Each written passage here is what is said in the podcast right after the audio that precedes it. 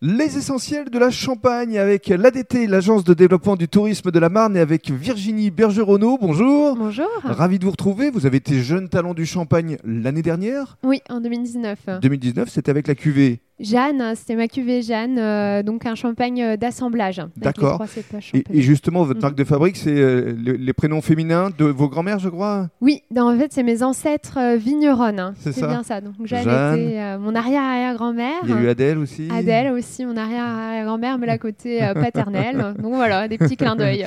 Alors, dans le cadre de ce premier podcast, on va parler de vous, de votre parcours. Vous avez toujours souhaité reprendre l'exploitation familiale Ah oui, oui, ça a toujours été euh, quelque chose euh, qui me tenait vraiment à cœur, euh, de- déjà depuis toute petite. hein. Mhm. Vous étiez déjà dans les vignes euh, à aider euh, vos parents Ah oui, dans les vignes, à la cave, euh, ça oui. Et alors, vous avez beaucoup voyagé, je crois, pour avoir justement euh, une expérience euh, différente Oui, oui, oui, je- j'en ai profité. Bon, déjà une partie euh, en France, j'ai été dans le sud de la Bourgogne, j'ai voyagé dans les côtes rôties pour aussi aller vers Montpellier, Mhm. et après hein. je suis partie un peu plus loin. en Australie. Voilà.